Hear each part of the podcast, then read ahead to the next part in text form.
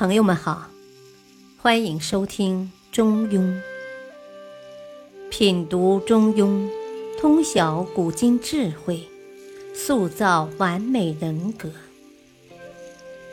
原著：战国子思，播讲：汉乐。精解：中庸之道，废而隐。中庸之道是人人君子应该秉持的处事法则和人格操守。这种孔子一再推崇的大道，如果把它概括起来，简要的加以说明的话，它具备什么特点呢？那就是三个字：废而隐。废和隐是从宽泛的角度，也就是在宏观意义上对中庸之道的特征加以解释。废就是说，中庸之道作为一门哲学，具有放之四海内而皆可应用的普遍性特征。它的广泛性就是没有边际的，可以应用于万事万物上。因为它是一种具有抽象意义的形而上的哲学真理。我们知道，一门学问如果一旦被称为真理，那么，其隐含的一个必要条件就是它必须具有普遍性。真理之为真理，必须具有抽象性和普遍性。而废指的就是中庸之道作为哲学真理的这一特征。相对而言，隐指的是中庸之道的精微性和隐蔽性特征。中庸之道具有普遍性。同时，它也有其自身的特殊性。对于不同的事物，中庸之道也会灵活地加以变化。也正是如此，它才是真正意义上的智慧之学。另外，中庸之道虽然体现在万事万物之中，似乎是不见而自明的，其实不然。中庸之道的确无处不在，无处不有。从我们身边的日常生活中，处处可能体悟得到，但是它又具有一种隐蔽性的特征，它是隐藏在世间纷繁复杂的各式各样的现象之后的本质。如果我们不用心观察，不去认真思考，对这种中庸之道也是无法体悟的。这就是中庸之道的另一方面的特征，即隐。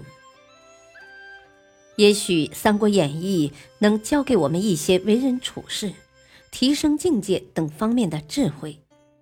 如果我们读过这本书的话，那么对于曹操和刘备青梅煮酒论英雄这段故事应该有所了解。曹操在与刘备论天下英雄时说了一段话，他以龙来比喻天下英雄，非常精彩。他说。龙之为物也，能大能小，能生能隐。大则星云吐雾，小则隐介藏形。生则飞腾于宇宙之间，隐则潜伏于波涛之内。方今春深，龙乘时变化，由人得志而纵横四海。这里所说的龙的特征，也即是英雄的特征。同时，也正是中庸之道的特征。中庸之道其实也就是要求人们在为人处事时，要学会像龙一样，能大能小，能深能隐。在机会没有到来之前，要学会默默的积蓄力量，提升自己的水平与境界，时刻准备着厚积薄发。而一旦时机成熟，就一定不会放过他，而会死死地握在自己手中，从而改变自己的人生命运。同时，也要学会像龙一样，应该星云吐雾时则积极处事，时运不济时则要隐介藏形，穷则能独善其身，达则能兼济天下。这才是真正的中庸之道，是人人君子应该终生秉持的哲学智慧。中庸之道作为一种形而上的抽象哲理存在，这种大道可以大到无穷无尽，无所不包，就像龙一样，能飞腾于宇宙之中，同时也可以小到无限，以至于渗透到任何一个微小的生命体之内。它既是一种深不可测的智慧大道，同时也是生活中的零星点滴。细枝末节，我们只有用智慧的头脑去思考，用敏感的心灵去体悟，才能感受到它的存在。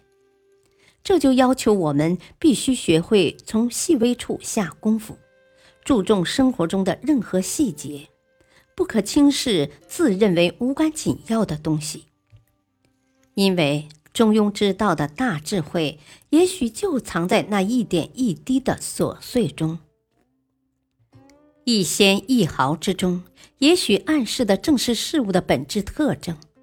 真正的仁人君子对此不可不察。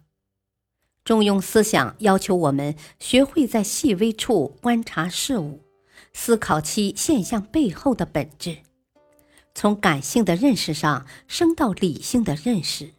把握事物的内在本质意义。由此可见，细小之处不可忽视，专注的精神在我们学习的过程之中更不可缺少。